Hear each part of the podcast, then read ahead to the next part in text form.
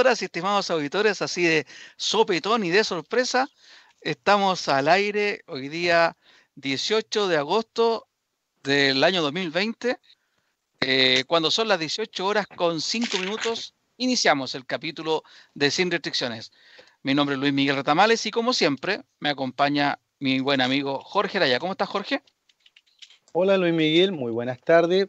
Muy bien, gracias. Eh, como siempre, eh, agradecido de tu invitación semana a semana para conversar los temas de la actualidad nacional, internacional, la historia y la cultura.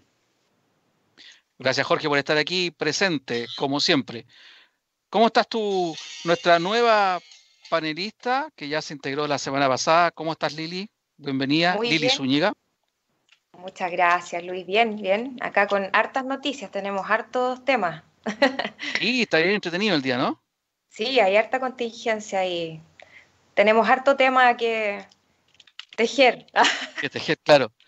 Oye, a, propósito, bueno, después te voy a contar esa cuestión. Primero vamos a saludar a, quien hace posible que estemos eh, saliendo al aire, don Miguel Espinosa. Muy buenas tardes, Miguel. Muchas gracias por, tu apoyo, por estar aquí con nosotros. Hola, hola, ¿cómo están? Bien, acá Bastante bien. Ah, Qué bueno, viejo. usted no está debiendo. Fondo, ¿ah? ¿Te gustó mi fondo? No, estoy en mi nueva oficina. ¿Qué te parece? eres, más, eres alto, he salido de, confinamiento. claro, ya estoy posón, en la cota mil, pues. Ah, perfecto. Yo lo que más bajo es escuela militar. ¿Qué te crees? Ah, ya. Discúlpeme, perdóneme. Claro, pues. Adolfo Ibáñez, ¿ah? Eh, escuela italiana, verbo divino, alguna cosa así. No, el verbo está más abajo. La escuela italiana estaría más arriba de él. Claro, de, están, sacando poquito, así que está muy arriba. Sacarlo poquito, bueno, yo, yo no, cacho de lo que está hablando, flaco, yo no. Ah, la gelatería, la gelatería. Tenido Roseto rotito. claro. Oye, Lili, por favor, partamos. Usted ya que habla de los tejidos y qué sé yo, partamos. ¿Qué, qué, cuál es la noticia del día? A ver. Bueno, acaba de, poner la huelga de hambre Celestino Córdoba, así que claramente es la última noticia que tenemos calientita para poder conversar. Se llegó a un acuerdo, les, cuento más o menos de qué, dice. Se desactiva atención inmediata en la, en la, Araucanía. Celestino Córdoba anuncia fin de huelga de hambre de más de 100 días tras llegar a un acuerdo con el gobierno. La, propuesta del Ministerio de Justicia establece que luego de poner la huelga de hambre, el Machi permanecerá en el Hospital Intercultural de Nueva Imperial hasta su plena recuperación. Posteriormente, Córdoba podrá ser trasladado a un centro de educación y trabajo y se autorizará una salida a su regue por un máximo de 30 horas cada vez.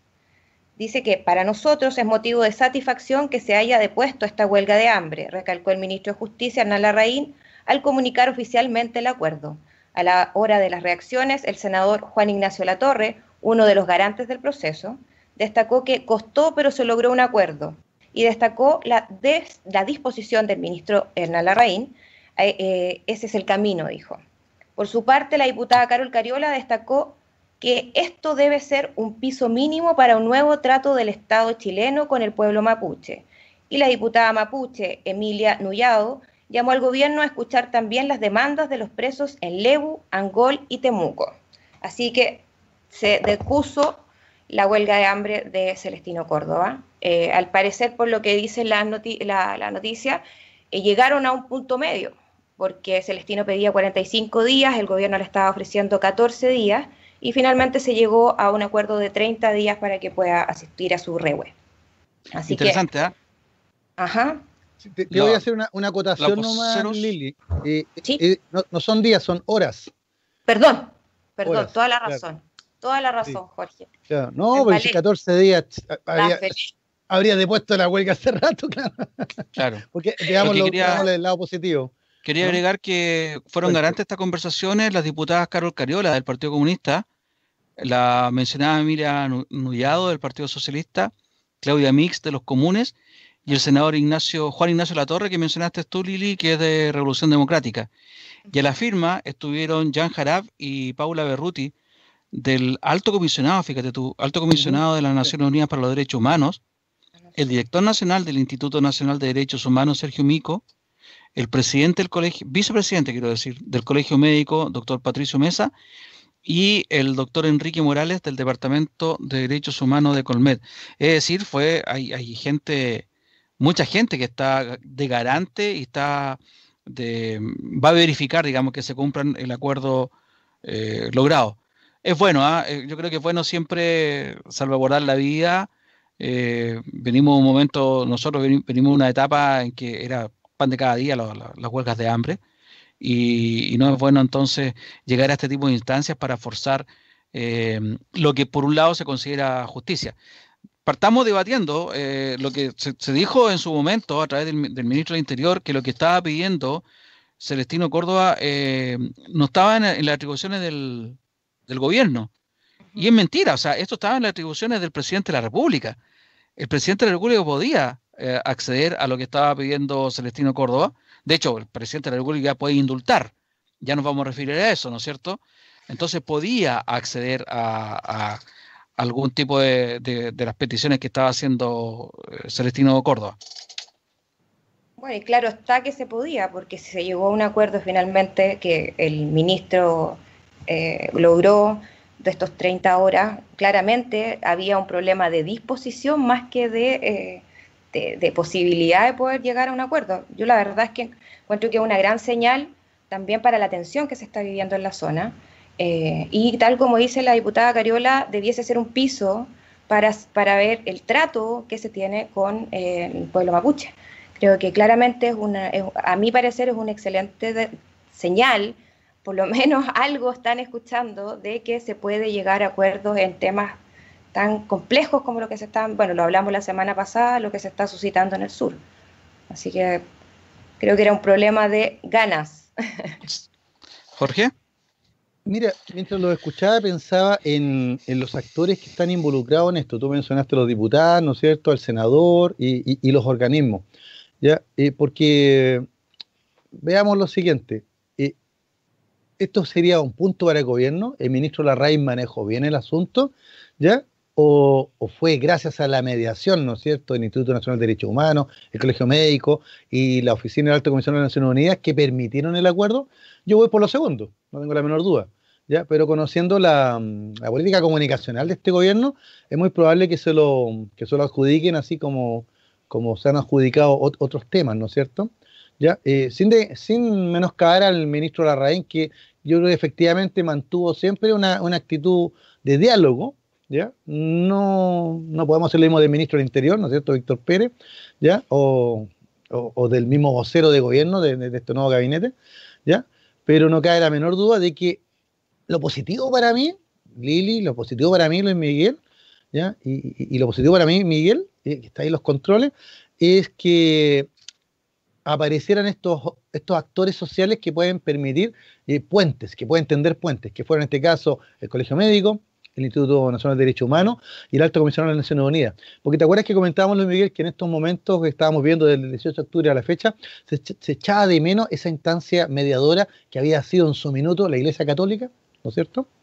¿Ya? Y, que sin, la instancia mediadora de la Iglesia Católica realmente parecía que nos encontrábamos, nos, encontrábamos enfrentados, ¿no es cierto?, como sociedad. Así que yo creo que esto de lo del machi permite descomprimir, para el gobierno le cae muy bien, ¿no es cierto? Ya para la zona también es bueno, para eh, terminar con este eh, eh, escalamiento en, violencia y en declaraciones, ¿ya? Y también me, llama la atención estos órganos mediadores, ¿ya? Porque rindieron su fruto y entonces quiere decir que podemos, pueden estar ahí, ¿no es cierto?, para futuras mediaciones porque esto no ha terminado esto se acabó lo de Celestino Córdoba, pero continúan otros temas mapuches, continúan temas sociales, continúan ciertos temas de derechos humanos. Eso, esto todavía está, hay muchos temas pendientes. Sí, esa cuestión que, está que estabas diciendo tú, Jorge, eh, estoy 100% de acuerdo con usted. hay temas pendientes y de, larga data, eh, y temas que, bueno, eh, se habla mucho de la violencia mapuche, pero también se olvida del terrorismo que sufrió eh, ese pueblo mientras hubo dictadura. Y, también lo dejado de lado que han estado en, los gobiernos de la concentración. Mucho se habla de que hace 30 años teníamos unos gobiernos espectaculares, de grandes acuerdos, qué sé yo, pero también lo hemos mencionado acá, no hemos olvidado del pueblo mapuche, eh, no se tomó en serio nunca a Ucan Wincamal, eh, y ahora estamos viendo una tensión muy fea, muy fuerte, muy peligrosa ahí en, en esa zona. Tenemos a un pueblo dividido en dos, porque recordemos también que la gente de Abra también son mapuche. La señora Navellán es mapuche. Y, tenemos gente que está saltando ahí mismo, yo no soy mapuche, el que salta es mapuche, gente que en plena pandemia fue eh, a sacarlos de la municipalidad, quemó la municipalidad, eh, resguardado en cierta medida por carabineros. Eh, por otro lado tenemos los camioneros que están dando un ultimátum porque supuestamente están cansados, digo supuestamente, pero es verdad, están cansados, ellos, ellos, eso es lo que ellos dicen, a eso que me quiero referir, de los atentados incendiarios que, están recibiendo de supuestos eh, mapuches también. Entonces hay un clima de tensión y como tú bien dijiste, Jorge, esto no se soluciona acá. Eh, es mucho más largo. Por supuesto. Y a lo mejor se refiere, como dijo Lili, no sé qué piensa Lili, también se refiere a una cuestión de ganas primero de ganas de sentarse a la mesa a conversar, ¿no? ¿Sabes qué pasa? Es que yo siento que en este momento el gobierno ya no tiene ni siquiera la posibilidad de poder elegir qué, a qué le pone ganas y a qué no. Yo creo que a todo le tiene que poner ganas, porque está mm. en una situación bastante compleja. O sea, eh, por eso lo tomo como una buena señal el hecho que se haya llegado, bueno, es absolutamente cierto lo que dice Jorge. O sea, si no hubiesen existido estas instancias que ayudaron a la mediación, capaz que todavía estuviéramos en este mismo tema. Pero ya el hecho de que por lo menos se reconozca las ganas de dialogar, de, sentarse a la mesa, a poder aterrizar este tema y solucionarlo, me, me parece una bonita señal, por darle algún cariño al gobierno, de parte del gobierno para que podamos avanzar en algo. A eso voy. O sea, claramente es un tema que le falta mucho, mucho que, avanzar, eh, pero eh, por lo menos hay que reconocerle en este caso una pequeña señal. Te insisto, yo creo que lamentablemente no va por el lado de las ganas. Yo creo que el gobierno está reaccionando porque tiene que salvar este barco que se le hundió. O sea, estamos viendo aleteos por todos lados para que gane el rechazo, parece. Eh, entonces, todo lo que sea un, un foco de conflicto, el gobierno, o sea, sí, creo yo que tiene una ganas de tratar de salir de este hoyo, va a poner ojo a todos los puntos de conflicto que estén presentes para poder bajarlo o la tensión va a seguir. Y eso claramente no es rentable para el gobierno. Tenemos claro eso. O sea, ¿quién más muestra que el reventón de todo el 18 de octubre pasado? Entonces, a mi parecer, esperemos que así sea, tal como dice Jorge, ojalá que el ministro del Interior también siga esa senda y empecemos a avanzar más rápido eh, y no seguir frenado en estos temas que obviamente en algún minuto tenemos que empezar ya a, darle fuego a, para que empiecen a avanzar y se puedan resolver. Bueno, ahí lo decía incluso la misma diputada, que ojalá no se, que esto sea parte de un montón de, o sea, del, tema en distintas localidades, los presos de Leu, Angol, en Temuco. Entonces, por eso, insisto en destacar esta señal y esperemos que sea copiada por otro ministerio, por el gobierno, y empecemos a avanzar en distintos temas. Mira, Lili, perdona Luis Miguel, perdona. Mira, Lili, eh, yo creo que tu comentario, ¿no es cierto?, eh, eh, tiene mucho de buena intención, de que esperemos que avancemos en estos temas. Pero yo soy más, más cínico tal vez en, reconocer lo siguiente. El gobierno, desde el 18 de octubre a la fecha, ya no está gobernando para los chilenos. El gobierno está gobernando para su coalición y para sus seguidores.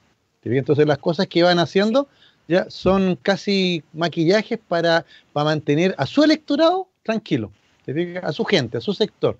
Ya eh, hace rato que se perdió, no voy a ponerme así tremendista, si el Estado de Derecho no, pero sí se ha perdido el principio de autoridad y también el principio de igualdad ante la ley.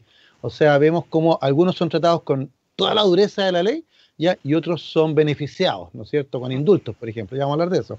¿ya? Eh, se, da la, paradoja del de, ladrón detrás del juez no sé, porque un tipo tuvo tales beneficios en gendarmería y después comete un delito de nuevo, ya vamos persiguiendo a los jueces y se producen enfrentamientos ficticios entre poderes del Estado.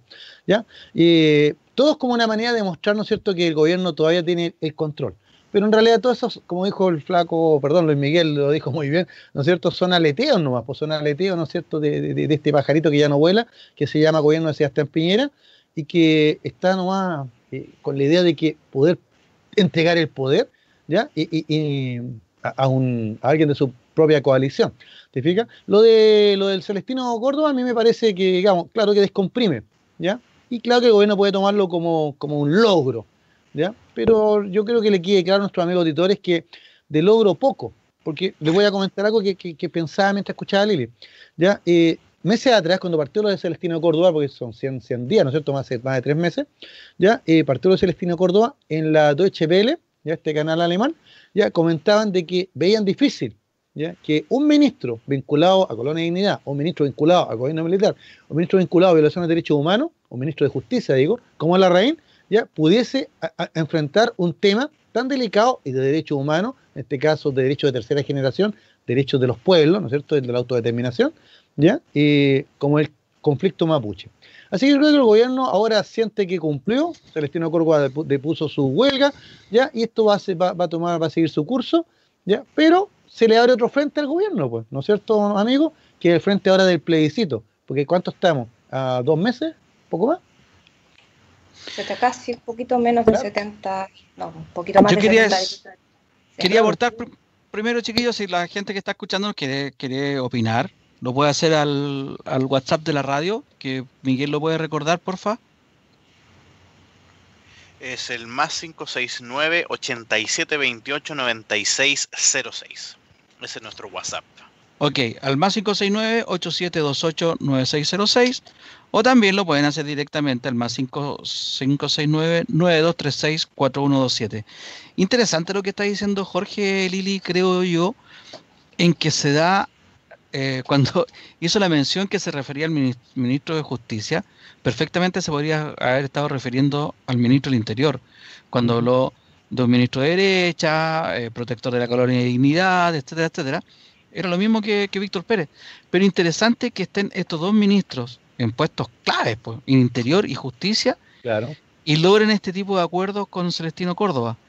Eh, no sé qué opinan ustedes, chicos, les, les pregunto. ¿Qué se impuso más, la mano de Larraín, la mano de Pérez ¿O hay otras manos detrás que están forzando esto? Lili, por favor. Yo creo que lo que decía Jorge. Eh, gracias, Jorge.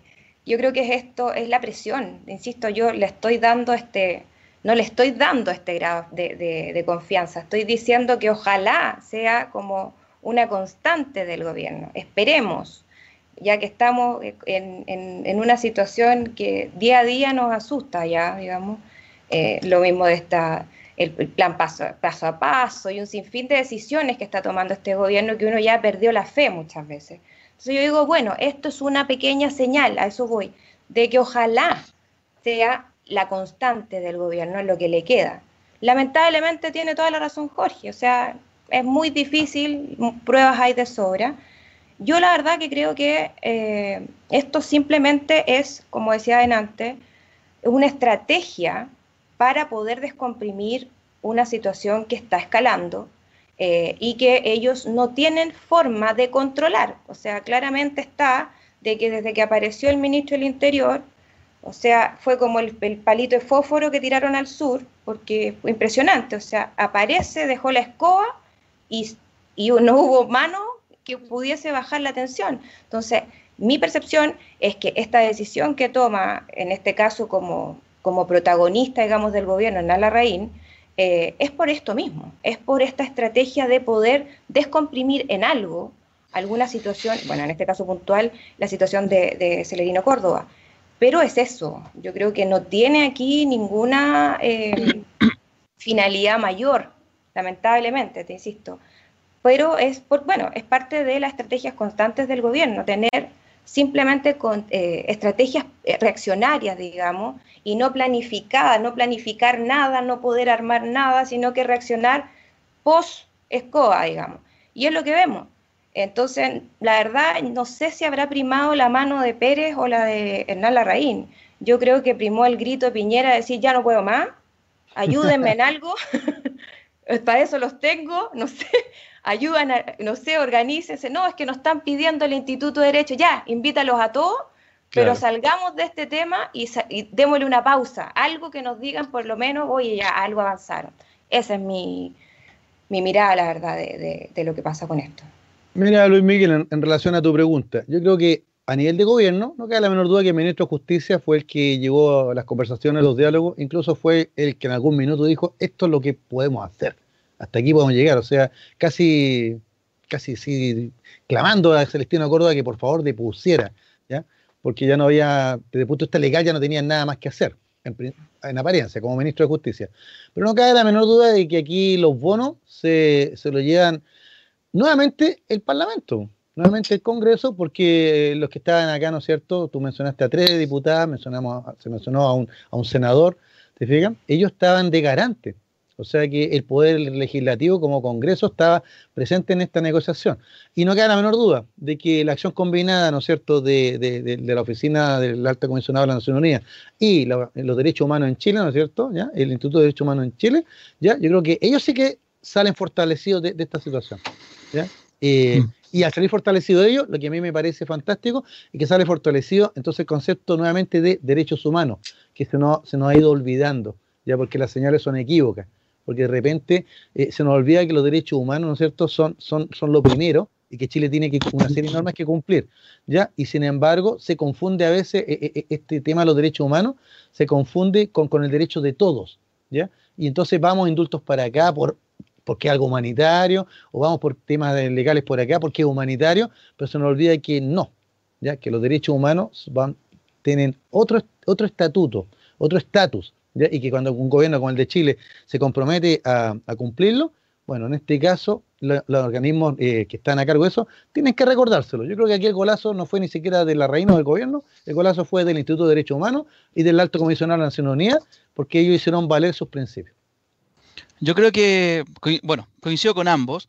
Creo que obedece la estrategia del gobierno. Es una, estrategia que, eh, que está reaccionando en realidad, como bien dijiste Lili, es, reactivo a lo, que está ocurriendo.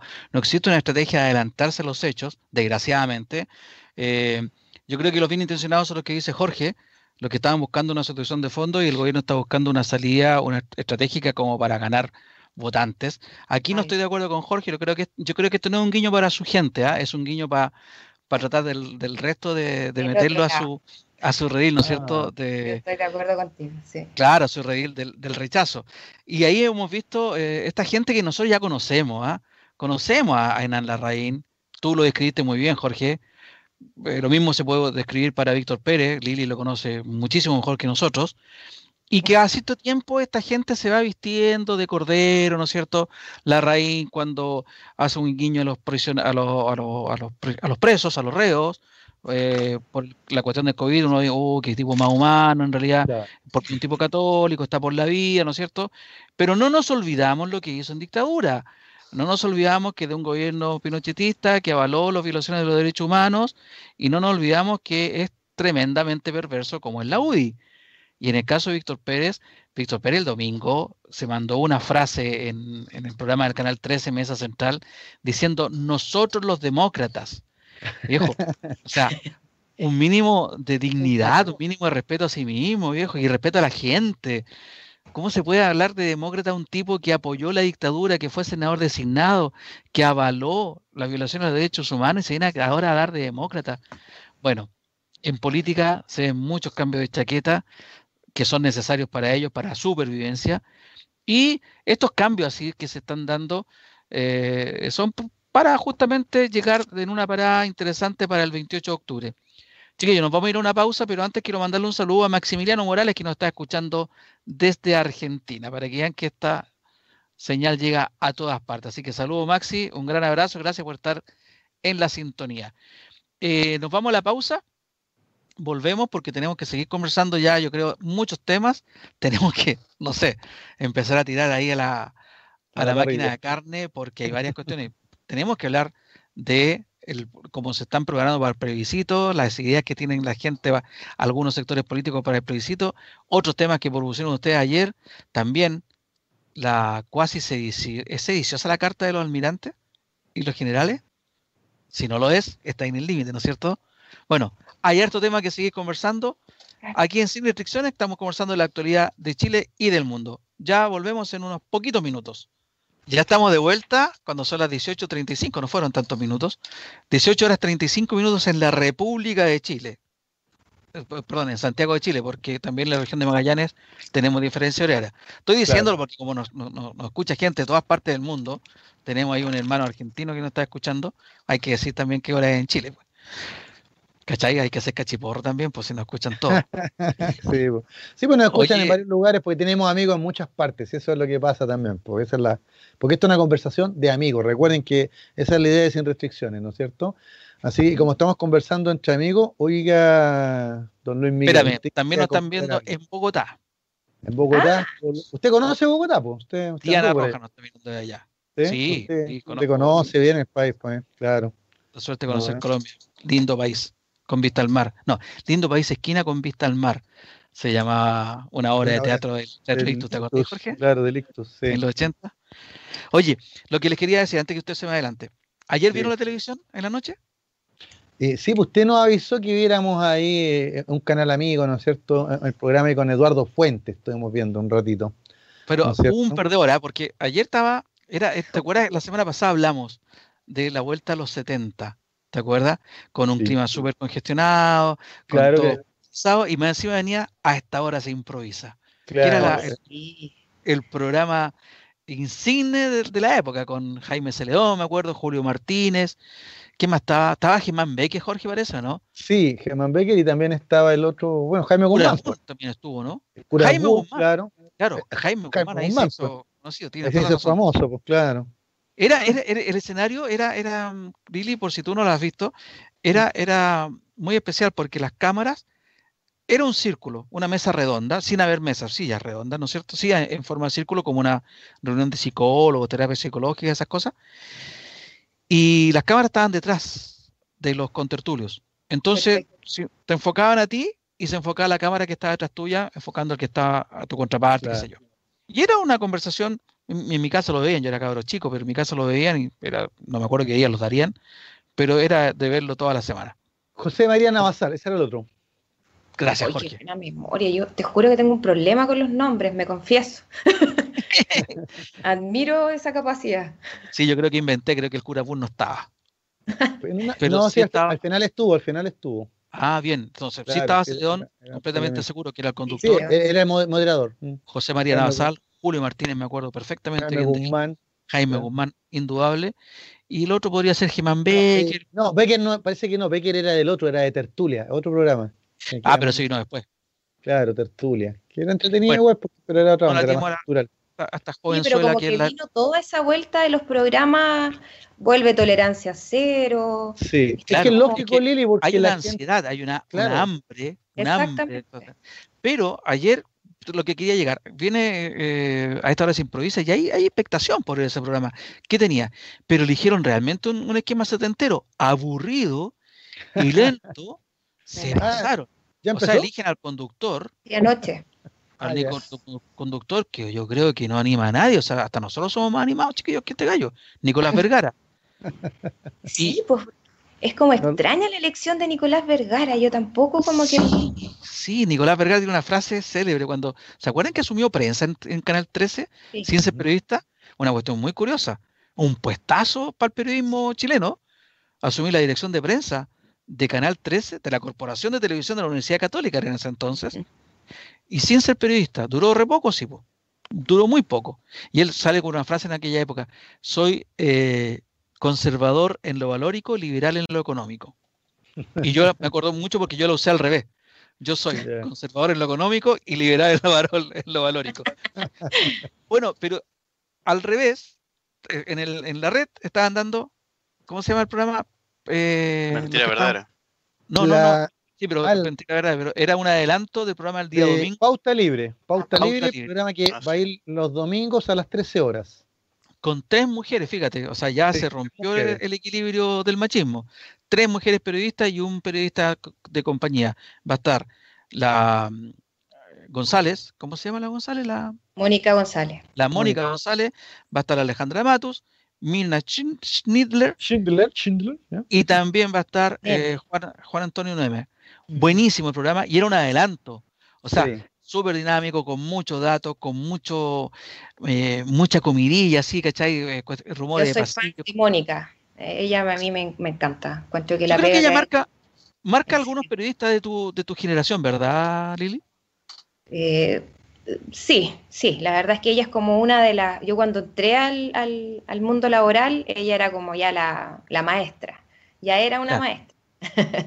claro. No estaba tan, tan, o sea, todavía, eh, yo creo que sí, pero a mi parecer es una de las grandes creaciones de Mónica. Mm. Eh, una excelente forma de ver el periodismo, tratar el periodismo, que yo siento que escaseó y escasea eh, bueno, cada día menos, porque vemos el nacimiento de más medios alternativos que siento que están haciendo esa pega.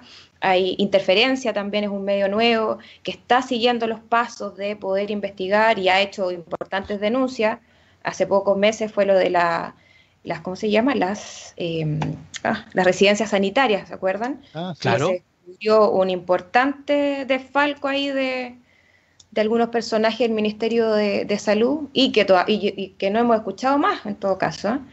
Pero sí, han, yo creo que ella es madre de varios de esos, de, esas, de esos proyectos que en la actualidad están viendo la luz.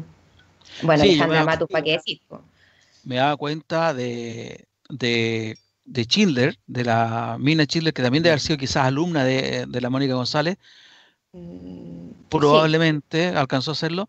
Y yo creo que la Mónica González, con, junto con la la fallecida Patricia Verdugo marcaron una etapa de lo que es el periodismo de investigación, pero femenino.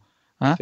Ella, bueno, deben haber compartido en causa, en análisis, no me acuerdo dónde trabajaron exactamente. O sea, sé que la, la, Mónica González trabajó en causa y trabajó en análisis, y creo que Patricia Verdugo también.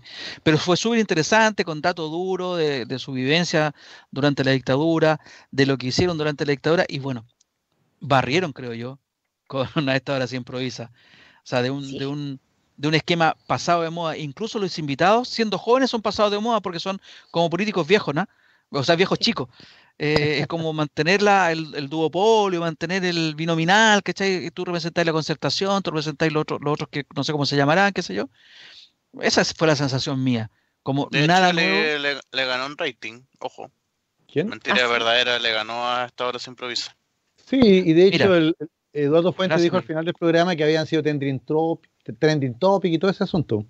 O sea, yo eso aquí solo la presentación del programa, porque el programa va el domingo. Claro. Interesante entonces lo que... De partida, lo, que, lo que se viene allá. Claro, perdóname, o sea, de partida, si, si, a mí me dicen, mira, vamos a hacer un programa y, lo vamos a llamar, esta hora se improvisa. Bueno, ¿y qué de novedad hay en eso? ¿A quién querían impactar con eso? ¿ya? A, los abuelitos de los que ven la tele ahora, pues. Te, juro, o sea, en la práctica yo creo que es más de lo mismo.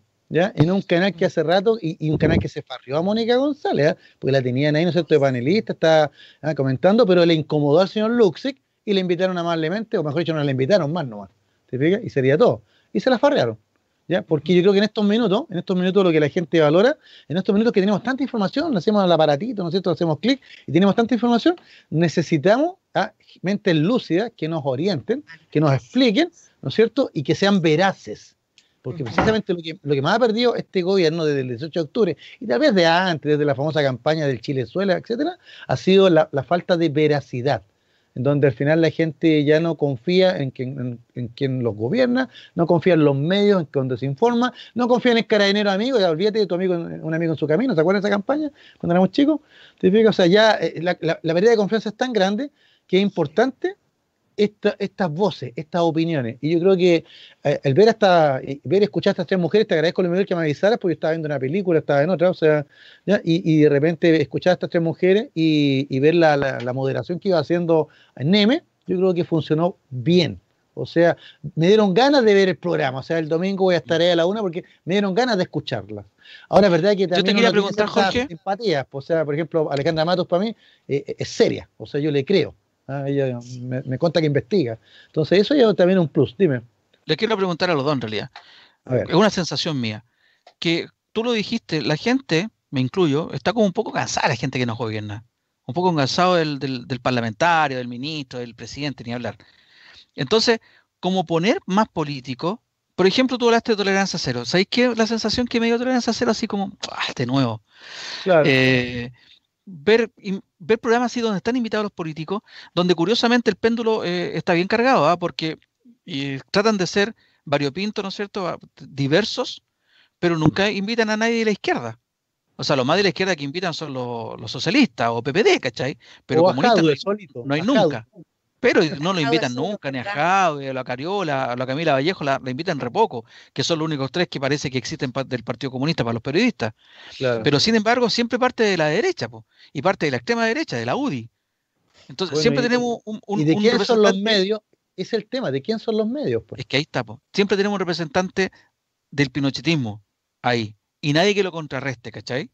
Porque lo que lo contrarrestan serían los PS o los PPD, que sabemos que están bien, bien tiraditos para el centro. Entonces, ya te aburren un poco los políticos, te aburre esta cuestión cargada para la derecha y aparece un programa que es netamente periodístico. Y creo que eso es como un aire fresco, ¿cachai? Así lo veo yo, chiquillos. No sé si ustedes piensan semejante. Sí, no, el aire fresco también no solamente porque es un programa periodístico, el aire fresco también porque es una mirada femenina, ¿ya? y yo creo que Lili va a estar de acuerdo conmigo en eso. O sea, Eh, siempre se le ha criticado mucho, ¿no es cierto?, a, la política, ¿ya? que es tremendamente machista. Y cuando aparecen mujeres inteligentes que dan opiniones fuertes, como, como Camila Vallejo, la atacan brutalmente. Ustedes vieron el ataque artero y, poco viril de, del senador Moreira con Camila Vallejo, fue casi una rabieta. ¿ya? O sea, ¿te fijas? Es como que no puedo, no puedo tenerte, no puedo dominarte, te destruyo entonces. Entonces, acá tengo, tenemos un programa con una mirada femenina, ya de tres periodistas destacadas, y que son veraces y que yo creo que le, que le hacen bien, porque queda poquito para el plebiscito, si es el tema que tenemos que tocar, ¿no es cierto? Queda poco para el plebiscito y vemos que el gobierno no ha hecho nada. Y parece que nuevamente van a ser los municipios, los alcaldes los que se van a echar al hombro el plebiscito para sacarlo adelante, pues. Porque hasta, hasta el minuto vemos que ni siquiera hay recursos para el CERVEL. No sé, Lili, o sea, pero tú como eres periodista, ¿no? nos puedes dar tal vez la mirada, insisto, no es machismo, pero la mirada femenina. No, yo de verdad que creo que eh, estoy, bueno, la verdad es que efectivamente es cierto, se dio una muy buena mezcla entre tres profesionales que han, se han destacado los últimos años, bueno, bastantes años, pero los últimos años las hemos visto mucho más presentes. Efectivamente son mujeres de opinión, sumado a que tienen un currículum de, trabajo e investigación que las hace absolutamente fuentes creíbles.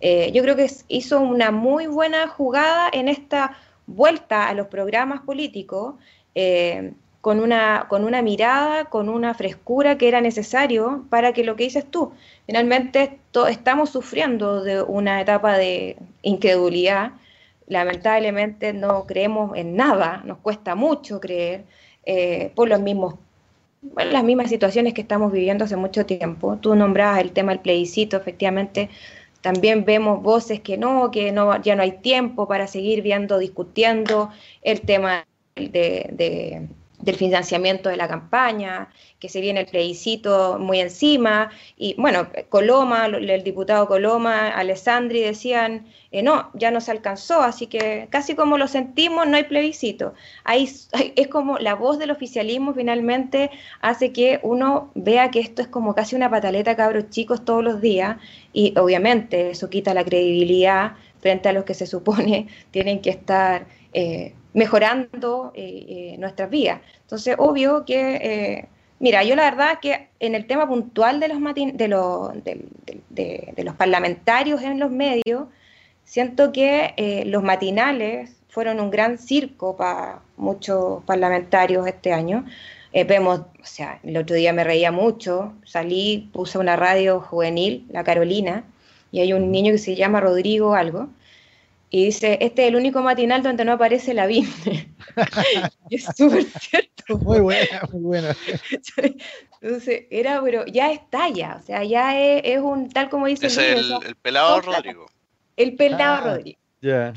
Me reí mucho porque era, claro, efectivamente, lo tenéis en todas partes, o sea, habla el gobierno de, no sé, el plan paso a paso y al otro día sale eh, explicando la BIN el plan paso a paso. Sale Moreira y tenemos los mismos personajes constantemente en estos matinales que han perdido el pudor eh, en, presentar a estos personajes que yo me imagino llevarán porque marcarán rating, La verdad no sé cuál es la lógica de poder sentar a personajes tan impresionantemente de repente ridículos como Moreira, por ejemplo, mm. eh, y con, y me vaya a perdonar, pero a mi parecer es sumamente cuestionable que medios de comunicación lleven a, en este caso políticos, que han sido cuestionados eh, por manejos de platas públicas y se sientan con toda, eh, eh, no sé, con una, con una pachotada de... Un desparpajo.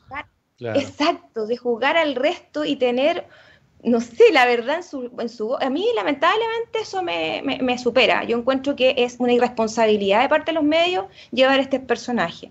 Y la verdad es que lo que hablabas tú, Luis, el, el, programa de anoche efectivamente tiene personajes muy fome, porque esa es la palabra, son, el análisis es muy, es como muy encima, uno, claro, yo también esperaba un poco más, no, no se dio, eh, y sí, efectivamente las mujeres se comieron en este momento los paneles de, esta, de este regreso de los programas políticos. Fíjate tú que, bueno, esta cuestión es pan y circo siempre. Eh, eh, ¿qué, fue primero, el huevo o la gallina? ¿Están ahí esos políticos porque a la gente le gusta verlos? Yo personalmente creo que no. Pero por alguna razón están porque hay mucha inversión ahí. O, están ahí porque le están dando pantalla haciéndole campaña, que también yo pienso que sí. ¿Cachai? Pero la gente se, se traga esa cuestión. Eh, es Lavín, es Moreira, eh, también está saliendo Matei, el ministro, el alcalde de Estación Central, son los mismos que se van repitiendo. Finalmente, yo aquí en mi comuna me quejo porque mi alcalde no aparece, y no sé si no aparece, una, porque es quitado de bulla, dos, porque a lo mejor no tiene una buena asesoría en prensa, o tres, porque está cortado por Renovación Nacional, porque no colocó aquí a, a los pesos pesados que le quieren imponer cuando salió elegido. Pero tú te vas viendo que siempre se están repitiendo los mismos. Y lo peor de todo es que la gente los termina votando. Si a mí eso es lo que más me molesta. tampoco sale. El de Macul. el de Macul, tampoco sale. Fíjense ahora, chiquillos, que le querían un, A lo mejor ustedes no lo vieron, pero yo vi en la red hoy día. Adolfo, eh, no, perdón. Andrés Saldívar, 81 años, está disponible para aportar un granito de arena en lo que la patria le pida. Viejo, ¿cómo no soltáis la teta? Perdónenme la expresión. ¿Cómo no soltáis la teta? Córtala. Está sumamente cuestionado. ¿Qué dijiste, Lili? Es muy buena, ¿tú crees que ya se están, agarrados hace años? O sea, es que Luis ah. Miguel, Luis Miguel a lo mejor no le alcanza la FP, pues entonces no puede jubilar tranquilo y tiene que jubilar todavía, claro, y, tiene que, hacer algo, por supuesto. Claro, pero ahí, ahí, está el, Miguel, ahí está el poderoso. Saldívar era de los hombres poderosos y yo creo que lo sigue siendo poderoso de Chile, que no necesitaba estar en un, puesto en el Senado. Es un tipo que se relaciona con medio mundo, todo el mundo le preguntaba, pero ya, está bien, ¿es tanta la ambición, viejo?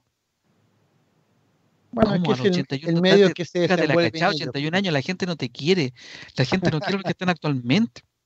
Claro. En fin, esas cosas terminan dando rabia y, y termina como, sigamos desarrollando el tema, el plebiscito. ¿Qué va a pasar con el plebiscito? Uno lo quieren cortar, porque no hay plata, unos quieren que, se postergue, unos sospechamos, me incluyo, en que todo este paso a paso es como para que haya un recrudecimiento, una segunda ola de la, de la, eh, del, del, virus y que se tenga que suspender porque vamos a estar todos en cuarentena. Eh, somos así malintencionados, hay algunos que dicen ya que se va a hacer el plebiscito dentro del gobierno, pero que no sea con, con asamblea, con comisión constituyente. Es, decir, hay 100.000 fórmulas siempre para tratar de ponerle trabas. Y ayer uno de los periodistas decía en el programa, al día siguiente de haber firmado el acuerdo para este plebiscito, la senadora Bombar ya estaba desmintiendo lo que hizo. Alaman es otro de los que firmó y está desmintiendo lo que hicieron. ¿Qué les parece, chicos? Es lo, es lo, que han hecho siempre, firman con la mano y después lo borran con el codo, así que e, eso no es novedad. Lo que pasa es que, ¿te acuerdas, Luis Miguel, que yo siempre ocupo este mismo recurso de comparar a los políticos con los humoristas, ¿ya? No con los graciosos, ¿ya? Algunos son bastante desgraciaditos, pues, ¿ya? Pero sino que los comparo con los humoristas porque los políticos cuentan los mismos chistes fome, ¿ya? Y como la audiencia es distinta, la gente se ríe, pues. Pero nosotros, que ya hace tiempo venimos escuchando el mismo chiste, ya no nos hace gracia. Entonces yo por eso comparo los políticos con los, con los humoristas. Cuentan chistes viejos, ya súper archiconocido, pero como el, eh, eh, en este caso el votante de ahora es otro votante, no el de 20 años atrás o 30 años atrás, entonces uno, uno, uno se acuerda, ya no lo hemos olvidado, pues. ¿Te fijas? Como el chiste de Condorito ese cuando el tipo dice, en este bolsillo nunca ha entrado dinero ilegítimo. Y le gritan, chaqueta nueva. ¿Te fijas? ¿Por qué?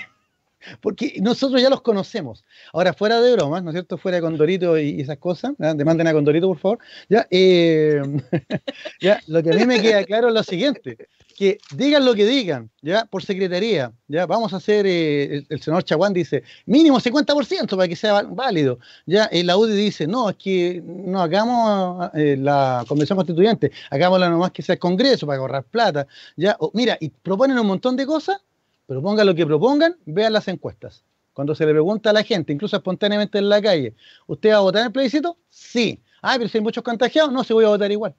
O sea, el porcentaje de los que van a ir a votar es elevado. Y cuando vemos los porcentajes de apruebo versus rechazo, es una paliza. O sea, ni siquiera en la encuesta más que más le da el rechazo, le da con suerte un 18%, un 20%. ¿Tanto? Versus y eso es bastante, o sea, esa sería la encuesta como la, ideal para ellos. Pero en la práctica no va a ser así. O sea, evidentemente la gente, yo creo que, aunque hay un desfile en la televisión de personeros de derecha y hay todo, y un gabinete del rechazo, que porque para eso se hizo, y el mismo ministro del Interior, Víctor Pérez, ayer decía que en caso de cambiar la fecha va a ser negociado, o sea, conversar con las fuerzas políticas. O sea, como tirando el tejo, diciendo, oye, vengan a hablar conmigo para correr esto. ¿Te fijas? ¿Ya? Bueno, no se va a correr, porque la gente, la calle, la ciudadanía, ya lo decidió. Y si, y como le dijeron anoche en las panelistas, ¿no es cierto? Si el plebiscito lo postergan, es un fósforo en la pradera. ¿Qué quiere que le diga? Lili. Sí, yo estoy de acuerdo contigo. Yo también tengo como esa mirada de la teoría de la conspiración. yo creo que es que, ¿sabes qué pasa? No, no, no le encuentro sentido a cómo está funcionando eh, este proceso paso a paso que Jorge ya dijo que es como mi tema regalón. Es que eh, me, llama mucho la atención porque están liberando, porque es absurdo. O sea, están abriendo mall, están abriendo eh, comunas emblemáticas como Santiago, Estación Central, que son centros de comercio, eh, y ellos mismos, en paralelo, están diciendo, oye, no, o sea, es que está súper complicado el, escenario como para que en octubre hagamos un, un, plebiscito, porque los contagios, imagínense. Entonces, como tú mirás y decís, es, es sospechoso, como dice Bombofica, ¿o no? Porque claro, o sea, si estamos volviendo a esta supuesta normalidad y ellos dicen que está todo bien, que ok, entonces me, me, parece que si estamos partiendo ahora en agosto, en octubre, ya tendremos claro o, el, el, formato de funcionar con este, este plan va a permitir poder implementar un sistema para que en octubre podamos votar sin ningún problema o miedo a, contagio. Pero asimismo también me pongo en, el, en lo que decía Luis. O sea, ¿no será que estos gallos nos están tirando a la calle para que nos contagiemos y nuevamente pare Chile y no se pueda hacer el plebiscito? Claro, mira, dos ¿Mm? Perdón. No, no dale. termina. No, no, para cerrar. como el chiste. Dale vos, no, pasa vos. Ya. No, hablando en serio. Mira, a ver, ordenemos, ordenemos que, cierre, Lili, ya que cierre Lili. Perdón, para cerrar, no, yo solo digo, la mesa experto dice que esta, esta salida a la calle no tiene ningún, no tiene ni pies ni cabeza, que se está implementando mal, ya vimos ayer las escobas que quedaron, mm. eh, claramente no tiene mucha lógica lo que está haciendo el gobierno.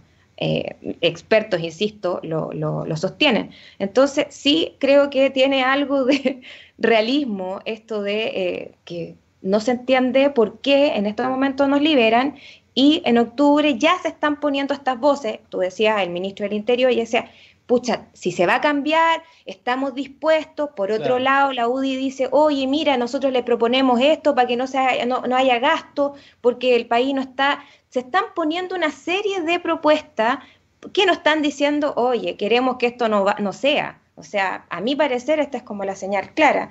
Y al miedo, capaz que digan, bueno, vayan a contagiarse y así tenemos una excusa más, más concreta para decir no hay plebiscito. Lamentablemente uno piensa mal. No hay espacio. Como dato, hoy día escuché que se está manejando la fecha del 16 de septiembre para levantar el, régimen de excepción. No sé si ustedes habrán escuchado algo así. No, no, he escuchado nada. Pero para que lo tengamos ahí en la mente, Presente, que se habla del 16%. Y les quería, antes de irnos a la pausa, bien brevemente, chiquillos, quiero ver qué, qué opinan ustedes. Respecto a lo que mencionó Jorge, me llamó la atención tan tan alta la diferencia que por goleamos en el triunfo de la prueba versus el rechazo. Según mi opinión, yo creo que cuando estaba en el colegio, Jorge lo sabe, había rojos buenos y rojos malos. un rojo bueno, un 3-8, un 3-9 que era fácil de, recuperar. Y rojo malo eran esos más bajitos del 3-5, del 3... Un pato, un Claro, un patito, claro. Yo creo que el, gobierno, para ello, un rojo bueno o una derrota honrosa sería igual o mayor a 40%. Es decir, replicar más o menos lo del plebiscito del 88. Exacto. Pero creo que el piso de ellos es como el típico tercio de la derecha, entre el 33 y el 38, que más o menos eso fue lo que, lo que ellos han tenido de votación. Menos que eso es una goleada y es una derrota, pero así vergonzosa, como la que está eh, diciendo Jorge. Pero creo que con el 40% es peligroso. ¿Por qué? Porque se van a sentir con eh, autoridad moral para imponer ciertas cuestiones. Esa es mi opinión, se las dejo. Brevemente, vamos con Lili y después vamos con Jorge y nos vamos a la pausa. No, con Jorge, porque le, le robé el espacio, así que Jorge, por favor, perdona Luis. No, dale. Iba a comentar, como siempre, un par de chistes fomes, pero ya, ya no tienen gracia. no, lo que iba a comentar, Miguel, es súper breve. No, súper breve. Ya, lo que señalas tú. El gobierno está en una disyuntiva y no tiene cómo ganarla. Porque la disyuntiva es muy sencillo. Si hace el plebiscito, no lo puede ganar. El apruebo no va a ganar, sea el porcentaje que sea, pero no va a ganar. O sea, perdón, el rechazo no va a ganar. Ya sea el porcentaje que sea, el rechazo va a perder. Eso ya más o menos es una tendencia que se ve. ¿Te fijas? Ya está más o menos claro eso. ¿Ya? Pero el gobierno tampoco gana si no hace el plebiscito. O sea, mm. si hace el plebiscito, pierde. Y si no lo hace, también pierde. O sea, este gobierno está enfrentado a ni siquiera una disyuntiva. O sea, este gobierno, eh, podríamos decir que realmente el plebiscito es el final. O sea, a este gobierno lo único que le queda es salir jugando. ¿ya? Como estos partidos de la selección chilena cuando pierde por golea, para que digan, bueno, jugamos como nunca y perdimos como siempre. O sea, como cuando en el Mundial te toca siempre Brasil. Una cosa así, claro. O sea, pero mira, dar lo mejor de nosotros. O sea, vamos a hacer un plebiscito impecable. ¿Te animáis? Lo único que les queda. ¿Te animáis, Jorge? ¿Te animas a decir algún, alguna cifra? Eh, ¿O es prematuro todavía? No, yo creo que es prematuro todavía, pero yo me tiraría un 70-30, ya tira, 70-30. Ok, es súper beneficioso para el rechazo. ¿eh? Lili. Sabes que yo también ando por ahí. No creo que sea más. O sea, yo creo que es mucho 70-30, incluso. O, sea, mucho 30 para ellos. Sí, yo creo. Sí, ¿no es cierto? Yo creo que. Sí, yo tengo la misma sensación. No, no, no veo. Está, es demasiado, está demasiado polarizado el rechazo en la derecha, hay varios, hay varios dirigentes de la derecha que están por el apruebo. Eh, creo que es una opción mucho más amplia, a mi parecer, y eh, el rechazo se ve casi como el niño símbolo de esto es, bueno, José Antonio Cast.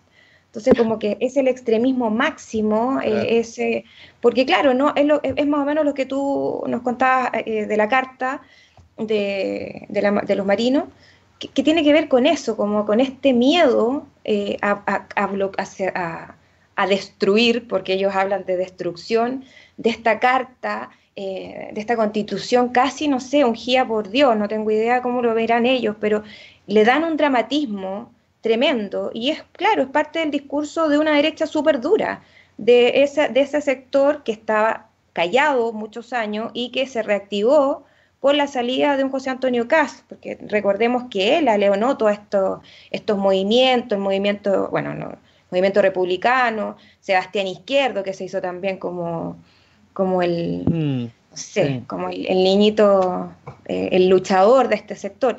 Yo la verdad que tengo esa misma sensación. Yo creo que el porcentaje de la prueba va a ser siempre mayor por esto mismo, porque abarca sectores que no, no la derecha ya sabemos que existen muchos que están por el apruebo.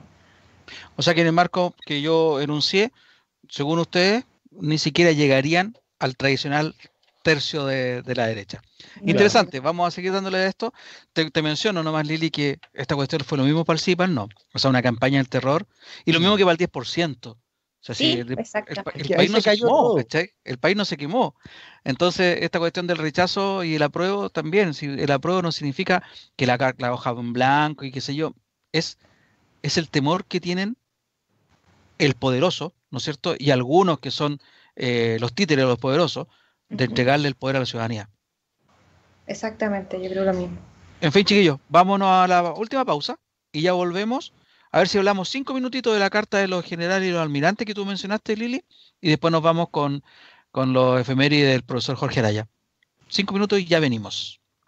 Ya estamos de vuelta en el tercer y último bloque de Sin Restricciones correspondiente al día de hoy, 18 de agosto del 2020, cuando son las 19 horas y 11 minutos. Yo había pedido que habláramos un poco de la carta de los generales y almirantes, pero en la pauta en la, pausa, quiero decir, Lili mencionó algo que me gustaría que lo dijera al aire, por favor, lo del CMF, algo que, dijimos que desconocíamos. Ah, lo que pasa es que, bueno, hoy día leyendo temas de, puntualmente de, las consecuencias, comillas, del 10%, recordemos que el gobierno, el oficialismo decía que iba a arder Chile, la famosa cuña de Matei.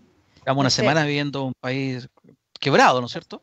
Claro, o sea, se suponía que aquí esto íbamos a caer un pozo, pero terrible, donde todo iba a arder y no fue así. Pues por el contrario salió el ministro de Economía, el señor Palacio, a decir con una sonrisa de oreja a oreja, oye, se reactivó la economía, así que, estamos felices, lo encontré un carepalo.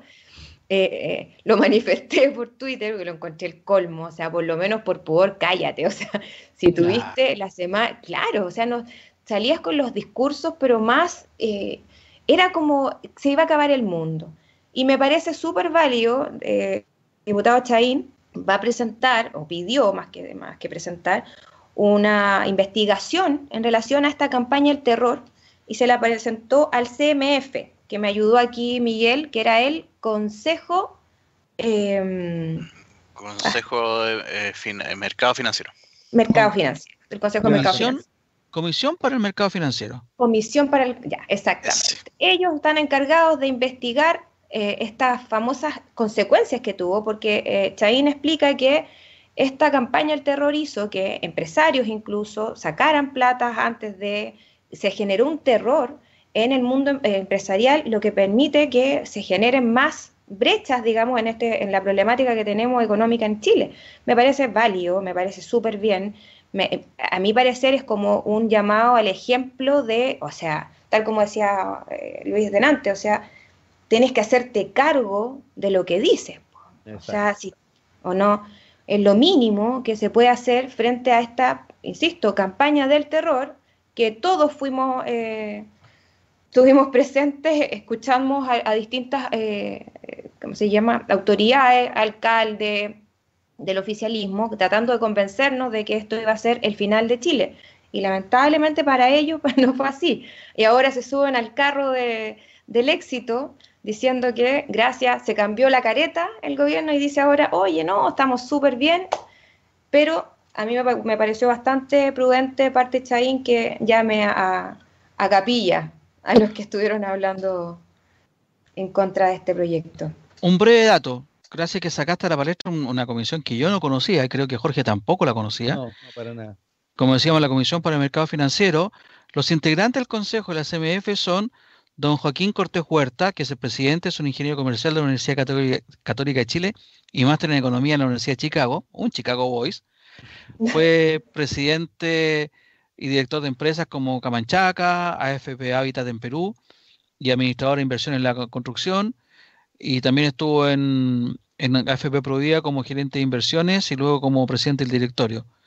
Después fue presidente de MetLife. También la integra este consejo Cristian Larraín Pizarro, un ingeniero comercial y economista de la Universidad de Chile, Rosario Celeón, que es comisionada y es abogada de la Universidad de Chile y máster en Derecho en la Universidad de California, Berkeley, Kevin Cowan, que es comisionado, ingeniero comercial de la Universidad de Chile y doctorado en Economía en el MIT, y Mauricio Larraín Errázuriz, que es comisionado y es economista de la Universidad Católica de Chile, magíster en economía financiera de la misma casa. Está bueno como va a estudiar, saber qué es lo que es eso, cuáles son sus objetivos, para qué está, cómo se creó, de quién depende, etcétera. Es una cuestión interesante que para la próxima semana a ver si traemos la tarea hecha.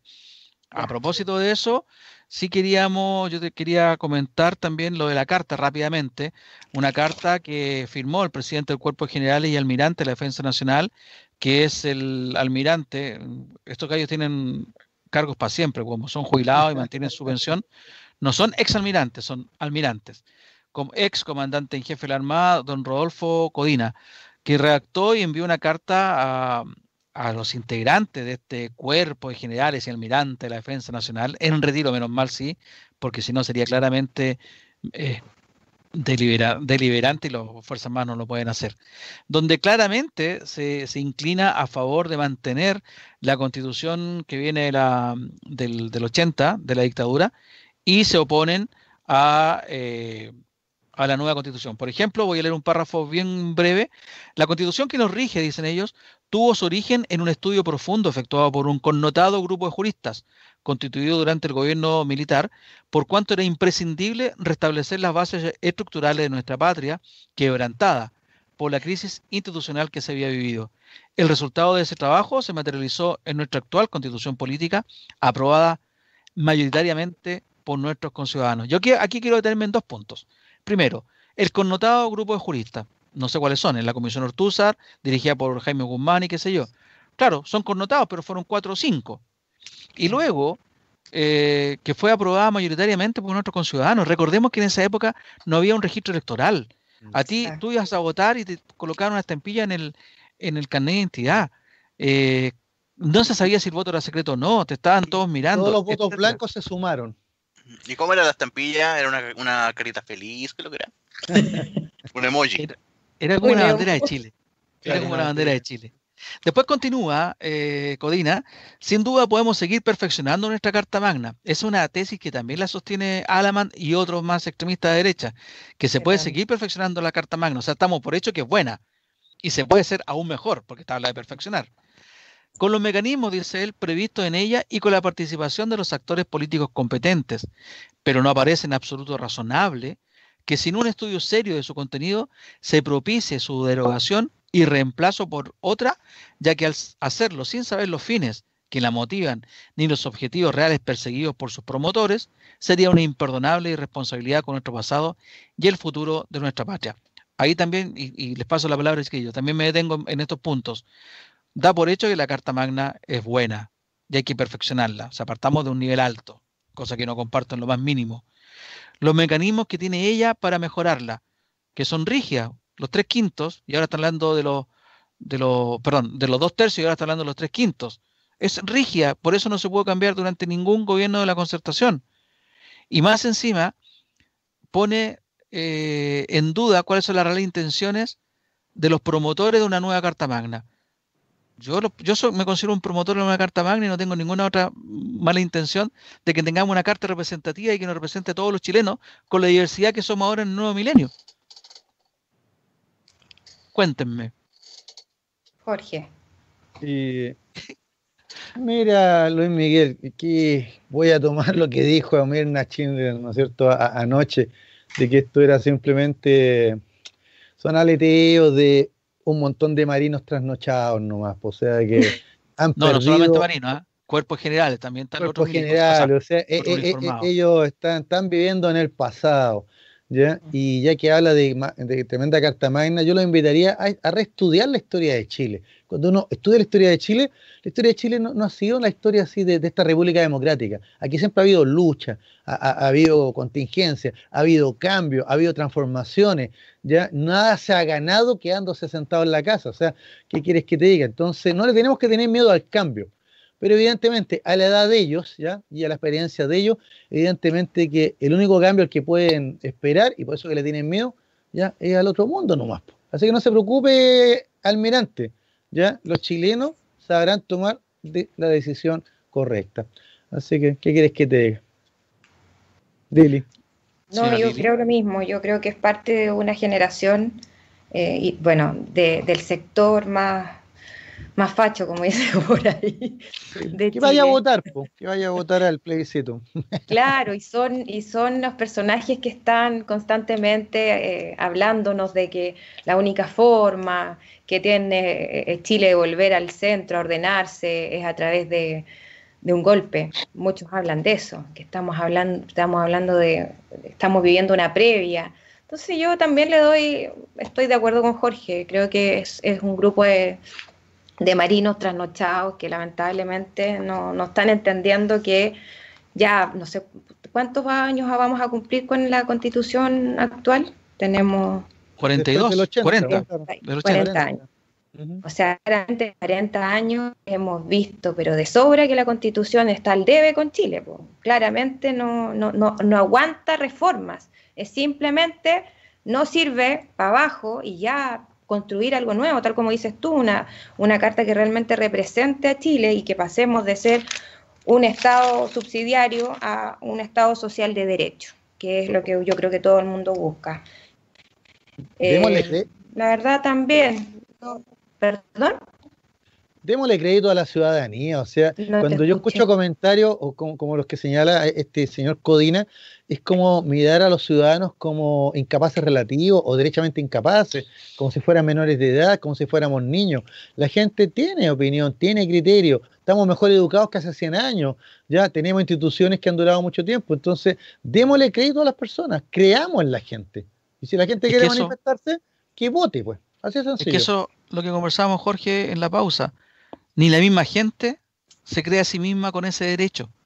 Eh, la gente dice, ¿cómo me va a coronar uno igual a mí? ¿Cachai? No sé si por el típico chequeteo chileno, no sé por qué será, pero es raro lo que pasa. Estamos más empoderados ahora, yo creo que estamos más empoderados que antes. Esta gente está todavía con la democracia protegida y vigilada, acuérdate. Claro. los senadores designados era justamente para vigilar que todo estuviera en orden. El COSENA ¿Te acuerdas del tristemente célebre Consejo de, Seguridad Nacional?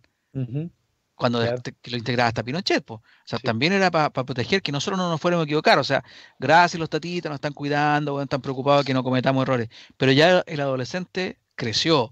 Exacto. ¿Cachai?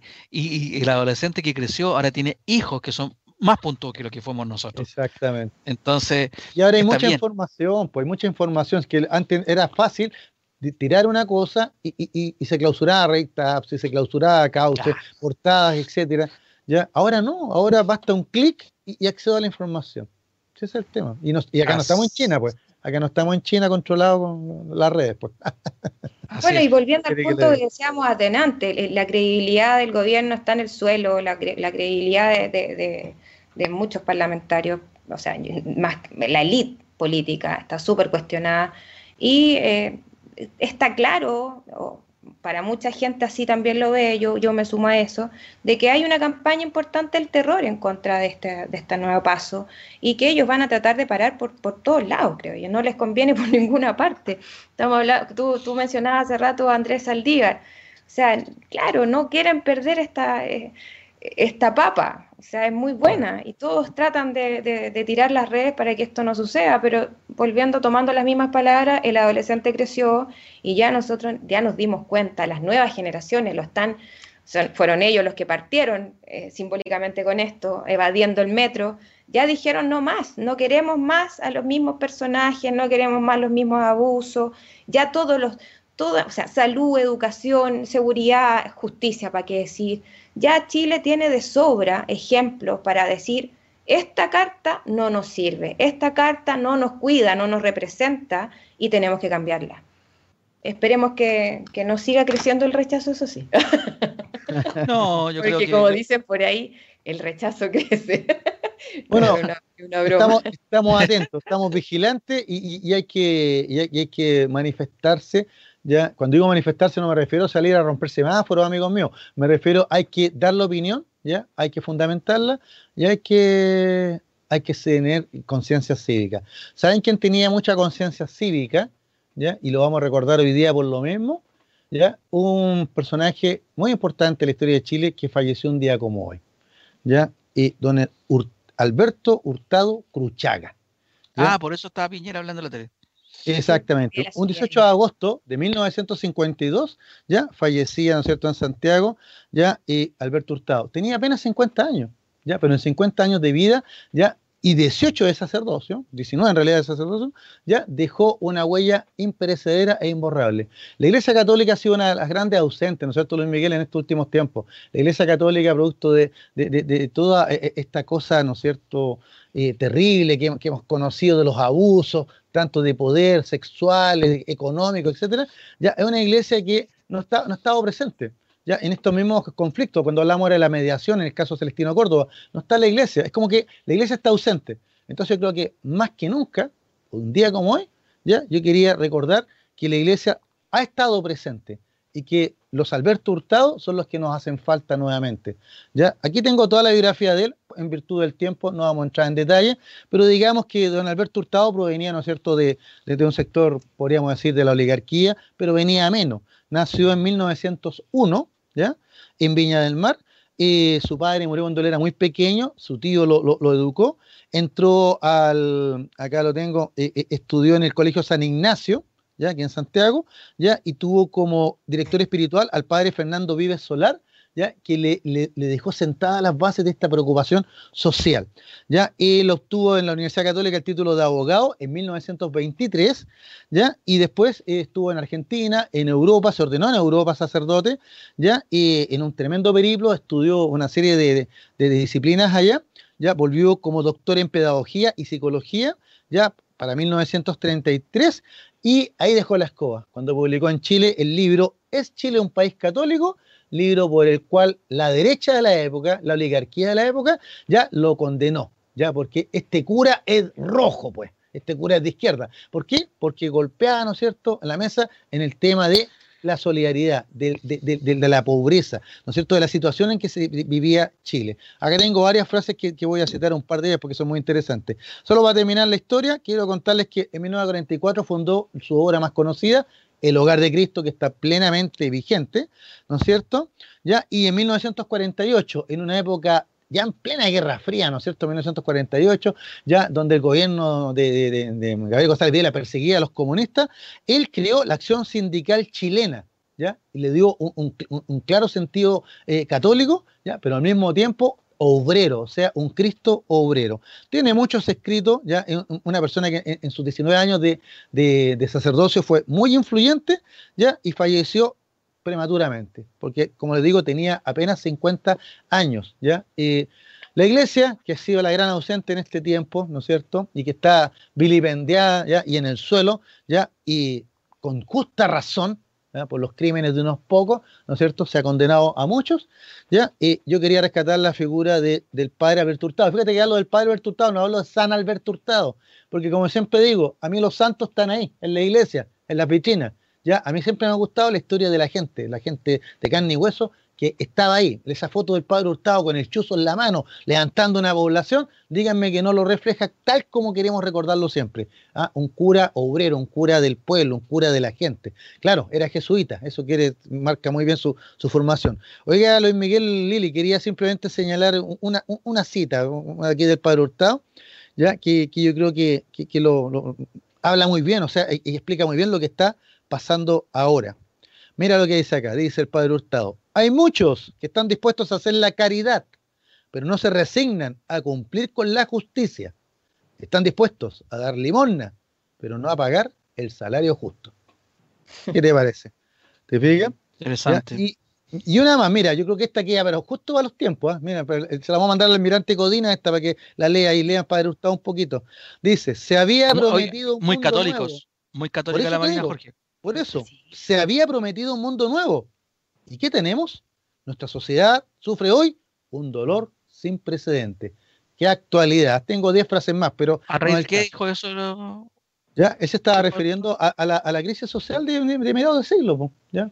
porque los años, los años 40, 50, ¿ya? Eh, cuando él falleció incluso. Mira, hablemos del periodo del padre Hurtado, de 1923 ya a 1950. ¿Ya? Eh, eh, él le tocó, digamos, una, una época bien complicada desde el punto de vista social y político, muy movido, que sería muy interesante tal vez comentar en otro programa. Ya que nos vamos, déjeme decir la última cosa nomás, po. ¿ya? La última cosa, ya que no voy a poder contar la historia, voy a tener que dejarla para otro día, pero deje, señalar lo último. Un día como hoy, en Granada, ¿ya? Moría. Tierra soñada. Claro, moría, que moría, dije, perdón. Era asesinado ¿ya? Un gran poeta. Miren lo que tengo acá, miren lo que tengo acá. O pasó la vida eterna.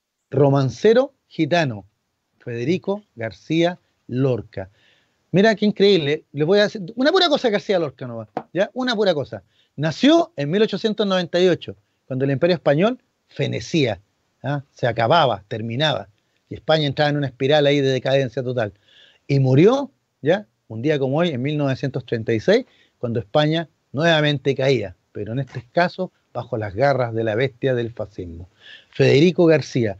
Eh, no, sé que no hay tiempo, me hubiera gustado un pequeño poema de él nomás, pero ¿qué quiere que, le diga? García Lorca no muere, sino que ahí se hace, se hace eterno. Oye, quiero eh, saludar a Juan Carlos Herrera, que nos coloca que como católico ama a su iglesia, pero creo que también se ha equivocado. Y rescato, entre otros, la vida del Padre Hurtado. Gran testimonio, dice. Muchas gracias, Juan Carlos, por estar siempre escuchándonos y siempre estar opinando de lo que estamos hablando. Chiquillos, te tuve que cortar, Jorge. Eh, palabras al cierre, porfa, porque ya tenemos que irnos. Bueno, usted sabe que le agradezco a Ana Marilicán por el espacio, a Miguel por la puesta al aire. Ya, Miguel, eh, el santo de los operadores y locutores es San Gabriel Arcángel, así que felicidades, Miguel, ¿eh? estaba pendiente de eso. Eso también el 29 de septiembre, el mismo día de San Miguel. San Miguel, Rafael y Gabriel. Exacto, así que ahí la vamos a saludar de nuevo. Es que había quedado esa pregunta pendiente. Eh, gracias a ti por la invitación a conversar, gracias a Lili, ¿no es cierto?, por acompañarnos ya en esta conversación y gracias a nuestros amigos auditores por escucharnos hasta el próximo martes. Lili. Yo agradecer nuevamente la invitación de estar en este panel y llamar a todos a que nos sigamos cuidando, porque yo estoy muy, me salió todo el lado materno es cierto que estamos muy descuidados, que está muy, hay muchas aglomeraciones, así que ojalá que este paso a paso que lamentablemente no ha sido bien ejecutado, eh, nosotros como particulares podamos ser bien responsables para que no tengamos un rebrote importante, ¿no? Así que eso, solo eso. Y, nada, pues que, que tengan una excelente semana. Gracias Miguel, gracias Luis, gracias Jorge y nos vemos la próxima semana. Yo coincido contigo, creo que así como le echamos la culpa al colegio y la cuestión, la culpa tiene la familia, eh, también aquí el cuidado, el Estado, el gobierno nos podrá dar todas las libertades que queramos, libertad entre comillas, pero el cuidado parte por, nosotros mismos. Entonces, ahora quieren libertad para que los niños vayan a los parques, sáquenlos los parques, pero no los dejen jugar en estos juegos. es por eso están las, las puestas, que no se contagien con otros niñitos, no estén muy cerca de otros niños, que se distraigan, los niños tienen que distraerse, es natural pero cuídenlos también, por favor. Miguel, muchas gracias por la puesta en el aire. Jorge, muchas gracias por acompañarme como siempre. Lili, un placer. Nos vemos el próximo martes a las 18 horas y a contar de mañana este programa va a estar también en Spotify y en YouTube eh, para que nos puedan oír en cualquier parte. Y gracias a los auditores que, que estuvieron escuchándonos ya de Colombia, de Argentina, de aquí mismo de Chile. Así que muchas gracias a todos. Nos vemos y escuchamos el próximo martes.